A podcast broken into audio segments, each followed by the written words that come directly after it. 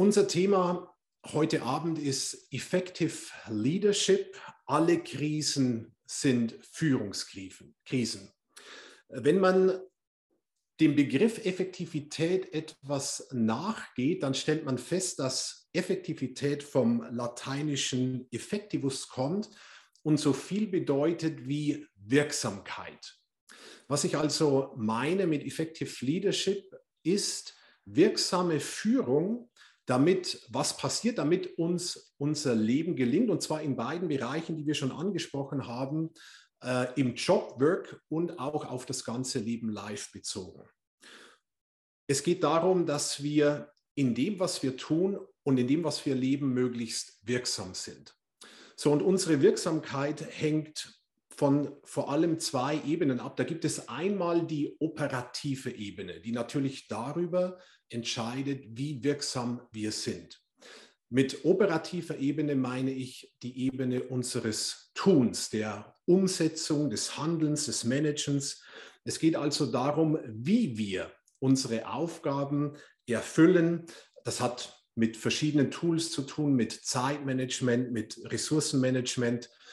Und wenn man in den App Store reingeht oder in den Google Play Store, dann gibt es hunderte und tausende von Getting Things Done Apps, die uns alle dabei helfen wollen, effektiver, das heißt wirksamer zu sein. Und das ist ganz gut. Dann hängt unsere Wirksamkeit aber nicht nur von der operativen Ebene ab, sondern auch und vor allem von der strategischen Ebene. Und das ist nochmal eine andere Dimension. Die strategische Ebene hat mit den grundsätzlichen Fragen unseres Lebens und Wirkens etwas zu tun. Also, warum tue ich, was ich tue? Oder was ist mir wirklich wichtig? Oder die Frage, die ich eingangs erwähnt habe, wofür will ich eigentlich leben? Also die operative Ebene sorgt für eine Umsetzungsgeschwindigkeit, könnte man sagen. Die strategische Ebene die sorgt dafür, dass wir überhaupt in die richtige Richtung gehen. Und jetzt ist operative Ebene schon gut, aber nur operativ wirksam zu sein, hilft uns nicht wirklich weiter, wenn wir vielleicht für die falschen Dinge leben oder in eine falsche Richtung unterwegs sind. Also es braucht beides für eine gesunde Wirksamkeit. Und ich glaube, dass wir alle, dass Sie und ich in einer Herausforderung stehen, wie jedes Unternehmen übrigens auch, in einem Spannungsfeld zwischen operativer Exzellenz und den strategischen Fragen. Und tendenziell stelle ich immer wieder fest, ähm, kommt im Grunde die strategische Ebene etwas zu kurz. Also wir sind gut darin, uns ständig zu optimieren und zu verbessern, aber die strategischen Fragen unseres Lebens bleiben dabei oft auf der Strecke. Erst wenn beides zusammenkommt, operatives, strategisches, kann unser Leben ganzheitlich gelingen. Und dieser Mangel an vor allem auch strategischer Dimension führt zu einem Dilemma, das ich immer wieder feststelle. Viele Führungskräfte starten hoch und landen irgendwann tief. Also wir starten hoch in unsere Karriere zum Beispiel, kommen gut ausgebildet, ambitioniert, voller Elan, mit dem Wunsch, die Welt ein Stück besser zu machen von der Hochschule oder von der Schule, nur um vielleicht einige Jahre oder Jahrzehnte später ernüchtert und vielleicht auch frustriert auf dem Boden der Tatsachen zu landen. Wir starten hoch und landen einige Zeit später tief. Wir starten hoch in unseren Beziehungen, vielleicht verliebt mit einem Partner ins Leben gehend. Und die Frage ist, was ist einige Jahre oder Jahrzehnte später aus diesem anfänglichen Enthusiasmus geworden? Wir starten hoch, was unsere Persönlichkeit angeht, mit jeder von uns einzigartigen Stärken, Talenten, Vorlieben, Zukunftsvorstellungen, Träumen, einem tollen Potenzial ausgestattet, nur um vielleicht einige Jahre oder Jahrzehnte später festzustellen, dass der anstrengende Weg durch die Karriere und die ständigen Anpassungsleistungen nicht spurlos an uns vorübergegangen sind und wir vielleicht Charaktereigenschaften, Persönlichkeitsmerkmale, auch Träume verloren haben, die uns früher einmal ausgezeichnet haben. Also viele starten hoch und landen tief. Und das ist ein Dilemma, denn eigentlich sollten wir einmal höher landen, als wir starten. Das ist zumindest ein Wunsch für mich in meinem Leben und auch für die Menschen, die ich begleite und mit denen ich zu tun habe. Das heißt, es gibt ganz oft eine Diskrepanz zwischen Jobtitel Geld auf der einen Seite, könnte man sagen, und innerer Zufriedenheit, Freude, Erfüllung, Lebensqualität auf der anderen Seite. Oder mit anderen Worten, eine Lücke, einen Gap zwischen äußerem und innerem Erfolg. Und deswegen stelle ich eine These auf. Ich behaupte, die meisten Führungskräfte sind maximal teilerfolgreich. Das heißt, sie sind erfolgreich in einem Teilbereich ihres Lebens. Äh, in unserem Fall ist das oft der berufliche Bereich, die Karriere. Aber wir zahlen einen hohen Preis in anderen Lebensbereichen oder was unsere Persönlichkeit angeht. Und ich meine, wenn das Ganze verloren geht, beginnt Leiden. Das ist ein wichtiges, eigentlich könnte man sagen, Prinzip, das ich immer wieder feststelle. Wenn das Ganze verloren geht, beginnt Leiden. Und deswegen möchte ich in der Kürze der Zeit, die ich jetzt habe, mit Ihnen zwei sehr wichtige Fragen kurz anschauen und versuchen, mindestens ansatzweise eine Antwort darauf zu geben, nämlich erstens die Frage, was ist ganzer Erfolg? Also wenn viele teilerfolgreich sind, was heißt dann ganzer Erfolg? Und zweitens, wie führen wir effektiv, also wirksam, damit wir möglichst Krisen vermeiden und eben ganzheitlich erfolgreich sind? Ich beginne mit Frage 1, was ist ganzer Erfolg? Wenn ich Führungskräfte frage, wollt ihr erfolgreich sein, dann antworten in der Regel alle mit Ja. Das ist auch, was ich an Führungskräften liebe. So, wir sind zielorientiert, wir wissen, was wir wollen, wir packen die Dinge an, wir bewegen etwas. Spannend wird es aber dann, wenn ich die Frage stelle, was heißt denn eigentlich Erfolg? Und ich weiß nicht, ob Sie sich die Frage schon mal in der Tiefe gestellt haben, was heißt Erfolg für Sie ganz persönlich? Ich habe drei Ebenen definiert, die aus meiner Sicht für ganzen Erfolg, um den es uns ja geht, entscheidend sind und in denen wir eben erfolgreich sein sollen. Und diese drei Ebenen zeige ich mal. Sie sehen das anhand oder auf der folgenden Folie. Führungskräfte antworten auf die Frage, was heißt Erfolg, in der Regel mit Dingen, die irgendwie mit dem Business zu tun haben. Also Erfolg bedeutet, bestimmte Projekte zu realisieren oder Marktanteile zu gewinnen oder den Umsatz zu erhöhen oder den Gewinn zu steigern. Bezogen auf das persönliche Leben bedeutet Erfolg vielleicht so viel wie Karriere machen, das heißt eine gute berufliche Entwicklung absolvieren, eine hohe Position erreichen, gutes Geld verdienen, Ansehen generieren, Reputation erlangen. Und das sind alles gute Dinge und ich finde, dass wir in diesem Bereich erfolgreich sein sollen. Und das wäre dieser erste, dieser äußere Kreis des ganzen Erfolges, nämlich der Kreis der Karriere. Und am besten wäre es, könnten wir, was unsere berufliche Positionierung angeht, sagen, wir fühlen uns, ich fühle mich wie der Fisch im Wasser. Das hat etwas mit, auch mit unserem Sweet Spot zu tun. Das heißt, am besten bewegen wir uns beruflich an der Schnittstelle von dem, was wir gut können und was wir auch gerne machen. Und wenn das zusammenkommt, ist die Wahrscheinlichkeit schon mal hoch, dass wir etwas bewegen und dass wir dabei auch Erfüllung erleben. Also dieser äußere Kreis, der Kreis der Karriere. Und es ist absolut legitim und erstrebenswert, hier erfolgreich zu sein. Aber es gibt ein Problem. Und das Problem ist, dass auf dem Altar der Karriere ganz oft Menschenopfer dargebracht werden. Wir opfern unsere Beziehungen und wir opfern uns selbst. Und das ist ein Dilemma.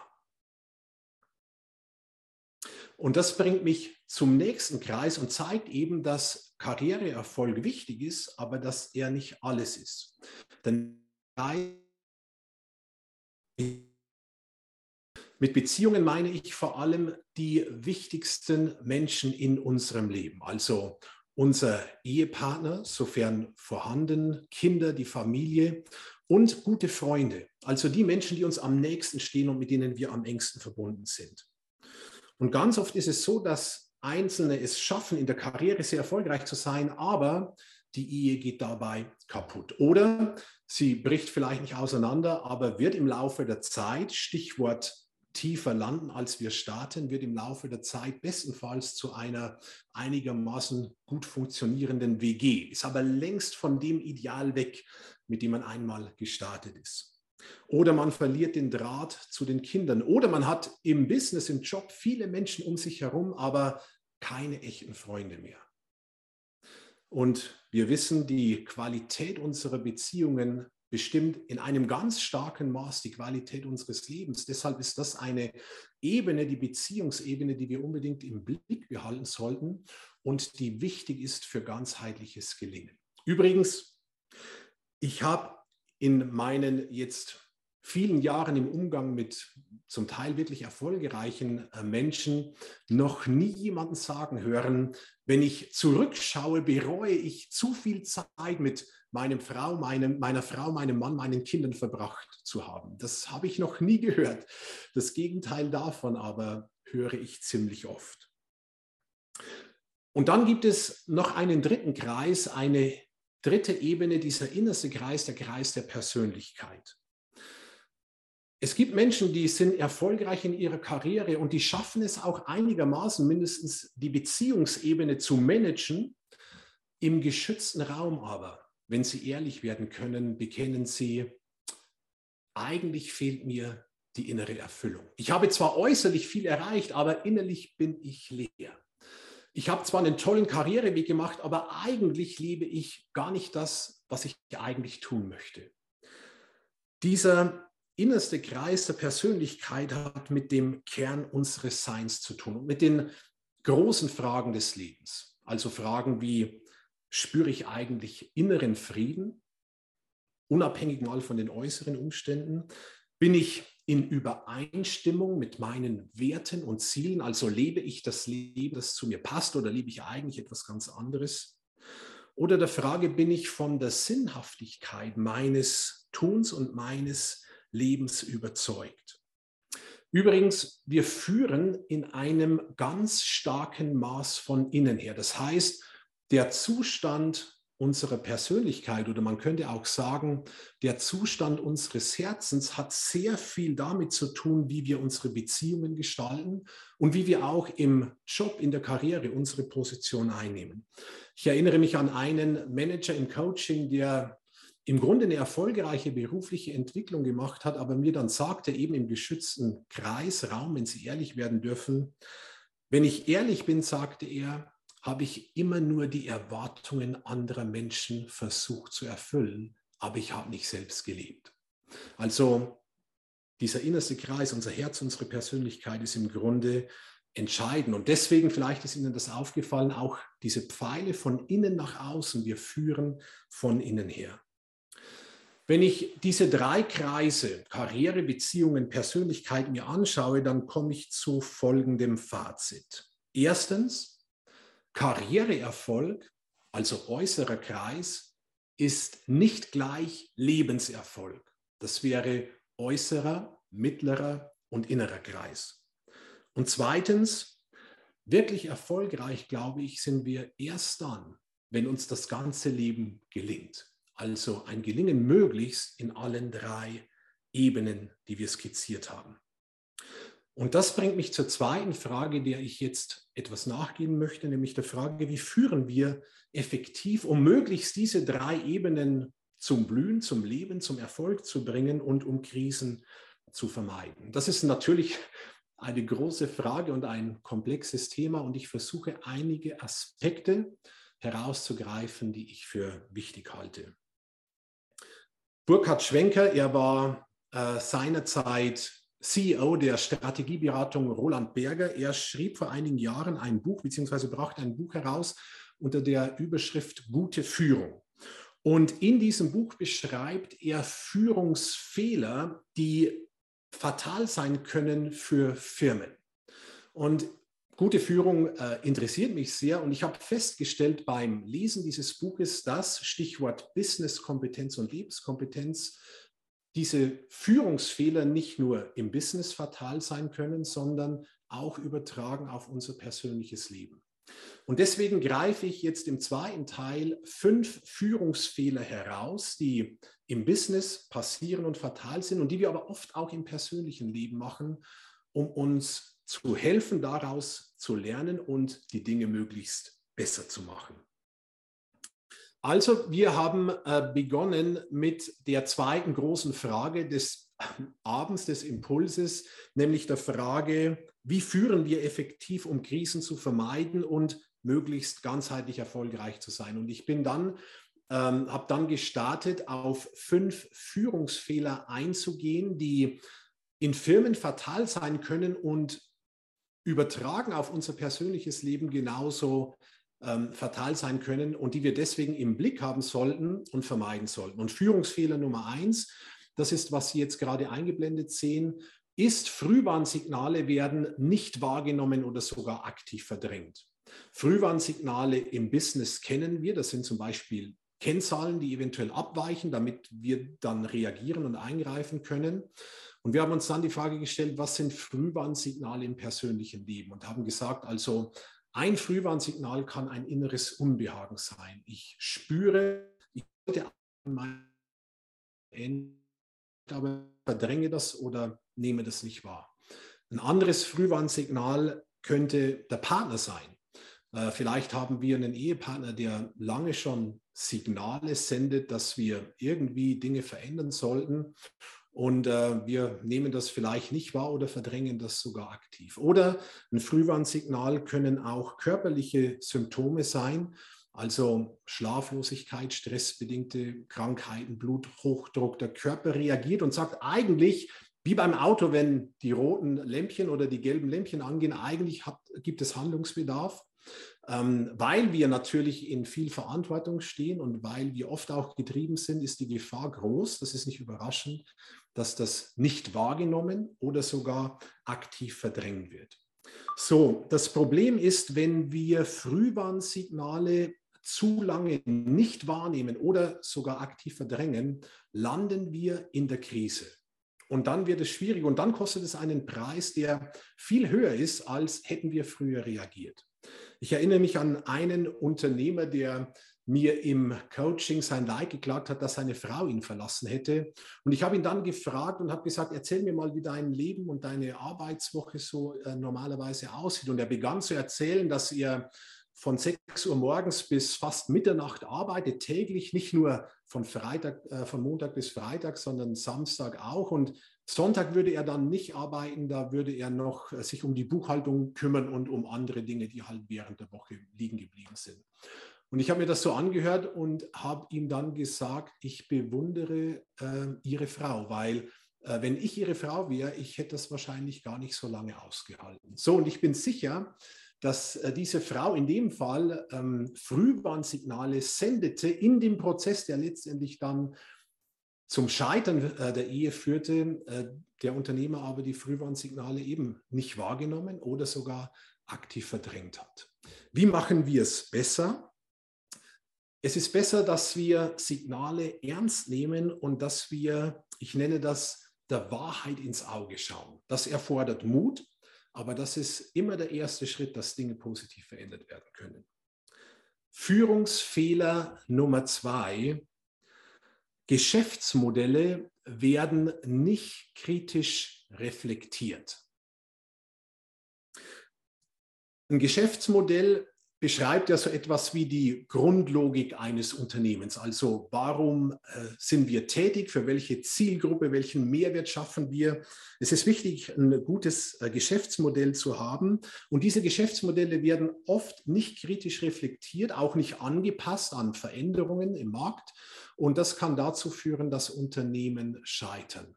Und ich stelle mir die Frage, wie sieht es eigentlich mit unserem Lebensmodell aus? Und machen wir das, dass wir unser Lebensmodell immer einmal wieder kritisch reflektieren, auf den Prüfstand stellen. So wie das Auto zum TÜV muss alle zwei, drei Jahre, um durchgecheckt zu werden, mal unser Lebensmodell auf den Prüfstand stellen. Also die Grundlogik unseres Lebens, unseres Tuns, unseres Arbeitens anschauen und sich mal die Frage stellen, warum tue ich eigentlich, was ich tue? Ganz viele Führungskräfte, vielbeschäftigte klagen darüber, dass sie natürlich viel zu wenig Zeit haben und viel zu viele Aufgaben. Und ich stelle immer wieder fest, dass unser Problem eigentlich nicht zu wenig Zeit ist. Äh, Zeit hat jeder im genau gleichen Maß. Unser Problem ist ganz oft, dass wir nicht genug Klarheit haben, dass wir nicht genug unser Lebensmodell reflektieren. Also warum tue ich, was ich tue? Oder wofür will ich eigentlich leben? Oder was ist mir wirklich wichtig? Ein Manager, der in einer beruflichen Neuorientierung stand und den ich begleitet habe, er ist heute Vorstand einer großen internationalen äh, Unternehmung. Er hat mir gesagt, Johannes, die Frage, was ist mir wichtig, die habe ich mir noch nie in meinem Leben gestellt. Ich dachte immer, ich könnte mir das gar nicht erlauben angesichts der Verantwortung, die ich beruflich trage, mich zu fragen, was mir wichtig ist. Und das führte zu einem Leiden, das er dann abstellen, verändern konnte, nachdem er sein Lebensmodell auf den Prüfstand gestellt hat und neu ausgerichtet hat. Wie machen wir das besser, um diesen Führungsfehler zu vermeiden? Wir nehmen uns besser immer mal wieder Zeit zum Denken und Zeit für Reflexion. Das halte ich für entscheidend wichtig. Roger Martin, er ist einer der großen Management-Vordenker unserer Zeit. Er wurde einmal gefragt, vor kurzem in, in einem Interview mit dem Harvard Business äh, Manager, Herr Martin, wenn Sie einer Führungskraft einen Rat geben sollten, wie würde dieser lauten? Und ich war total gespannt, was er sagen würde. Ein Mann, der so viel Kompetenz und so viel Wissen hat. Seine Antwort war eine ganz einfache und durchschlagende. Er sagte, Sie müssen sich in Ihrem Leben Zeit zum Nachdenken nehmen. Also Zeit zum Nachdenken und Reflektieren hilft uns dabei, diesen Führungsfehler zu vermeiden und Geschäftsmodelle, Lebensmodelle nicht zu reflektieren. Führungsfehler Nummer drei lautet, es mangelt an Mut, gegen die herrschende Meinung zu argumentieren. Also wir reden immer wieder davon, dass es natürlich toll ist, als Fisch gegen den Strom zu schwimmen. Wenn das in der Praxis dann gefordert wird, ist das gar nicht mehr so einfach, wie es vorher gesagt ist. Es mangelt an Mut, gegen den Strom der herrschenden Meinung zu argumentieren oder sich überhaupt zu positionieren. Und eine gute Frage, die ich mir selber stelle, die ich Führungskräften immer wieder stelle, ist die Frage, was sind deine unverhandelbaren Prinzipien? Also was sind deine Kernüberzeugungen, deine Kernwerte, deine Kernprinzipien, die, wenn sie verletzt werden, du vom Tisch aufstehst und sagst, that's it, das war's jetzt, hier gibt es eine rote Linie, da gehe ich nicht drüber. Clayton Christensen, eine Harvard-Ikone, äh, Management-Lehrer, er sagte einmal, und diese Aussage finde ich sehr interessant, er sagte, es ist leichter, sich zu 100 Prozent an seine Überzeugungen und Prinzipien zu halten, als nur zu 98 Prozent. Und er meint damit nicht, dass wir nicht Kompromisse machen müssen. Das äh, ist nicht anders möglich in einer Welt, in der nicht nur wir aktiv sind, sondern auch andere. Er meint damit, wenn wir von unseren Kernüberzeugungen und Prinzipien auf 98 Prozent gehen, dann öffnen wir quasi die Türe für falsche Kompromisse, in dem Fall einen Spalt. Und dieser Spalt wird immer größer und größer. Und irgendwann sind wir verkorrumpiert und weg von dem, was uns eigentlich ausmacht und wichtig ist. Wie können wir diesen Führungsfehler vermeiden? Wie machen wir es besser? Es wäre gut, wenn wir unsere Werte klären, und sie möglichst mit klarer Kante leben. Und das ist übrigens ein ganz großer und wichtiger Teil von Integrität, die Übereinstimmung dessen, was uns wichtig ist, also unsere Werte und unser tatsächliches Verhalten, unsere Lebenspraxis. Und Integrität wird allenthalben äh, gefordert. Wenn Sie sich die Leitbilder der großen deutschen Unternehmen anschauen, gibt es im Grunde keines, was sich nicht Integrität auf die Fahnen schreibt. Kommen wir zu Führungsfehler Nummer vier. Führungsfehler Nummer vier lautet, Bei Veränderungen wird zögerlich gehandelt oder das Gegenteil, Aktionismus statt konkreter Maßnahmen. Und das ist ein sehr interessanter Punkt, der in Firmen immer wieder eben zu großen Schwierigkeiten führt. Und das Gleiche gilt im Grunde für unser Leben. Weil ganz oft ist es so, dass wir entweder zu lange passiv bleiben, also nicht aktiv werden, nicht dem Problem der Situation wirklich ins Auge schauen, das eher eben nicht wahrnehmen oder verdrängen, es zu lange schleifen lassen, bis vielleicht dann das Problem zu groß und die Krise da ist, oder dass wir zu schnell und zu unüberlegt und zu hektisch versuchen, die Dinge zu verändern. Und das kann dann einen großen Kollateralschaden anrichten. Ich glaube, dass es für nachhaltige Veränderung immer zwei Teile braucht. Es braucht erstens eine gute Analyse.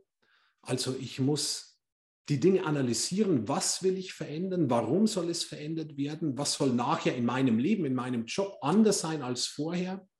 Es braucht eine gute Analyse erstens und zweitens braucht es dann äh, den klaren und durchdachten Lösungsweg.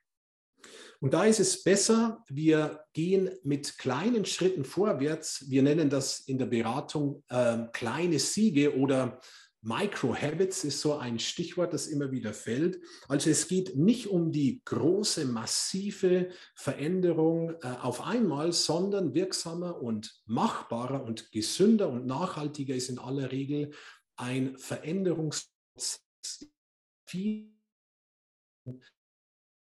Ich kann im Grunde in meiner aktuellen Situation, ohne dass ich zu viel auf einmal verändern muss.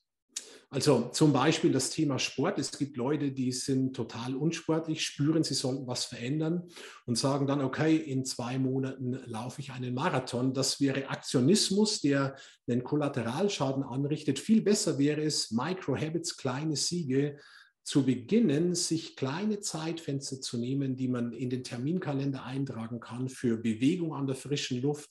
Also wir klinken uns quasi ins bestehende System ein und sorgen dann für schrittweise Veränderungen in die Richtung, die wir uns wünschen.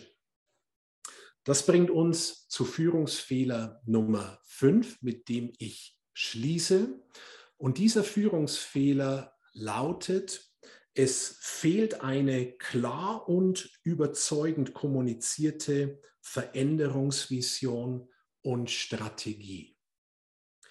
Wir wissen, dass an der Börse Visionen für Begeisterung sorgen und das Gleiche gilt auch für unser Leben. Ich glaube, dass wir grundsätzlich Visionen brauchen und Zielbilder brauchen, auf die wir uns zubewegen können. Eine Vision ist ja per Definition ein Bild von der Zukunft, das begeistert. Und die Frage ist, was ist unser Zukunftsbild vom Leben, von dem, was kommen soll, das uns begeistert? Ein Manager schrieb mir in einer Mail, er schrieb, gerade wieder stelle ich mir die Frage, warum bin ich auf dieser Welt? Mir fehlt eine Vision, schreibt er, mir fehlt eine Vision, die mich motiviert und begeistert.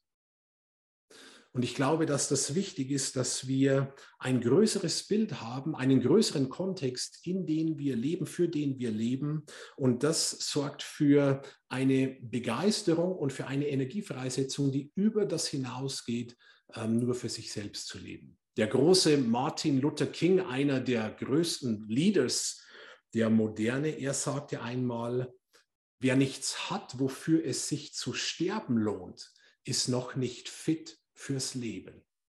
Und das ist eine interessante Aussage, über die man mal nachdenken kann. Wie machen wir es besser? Wie vermeiden wir diesen fünften Führungsfehler? Die meisten Menschen leben irgendwie vor allem für sich selbst. Das ist maximal durchschnittlich zufriedenstellend, würde ich sagen. Ich ermutige uns, dass wir eine Vision entwickeln für unser Leben und für etwas größeres Leben als uns selbst, das begeistert. Ich komme zum Schluss. Warum ist gute Führung so wichtig? Warum ist Effective Leadership so entscheidend? Sie ist deshalb so wichtig, weil wir sonst Gefahr laufen, vom geraden Kurs unseres Lebens abzukommen.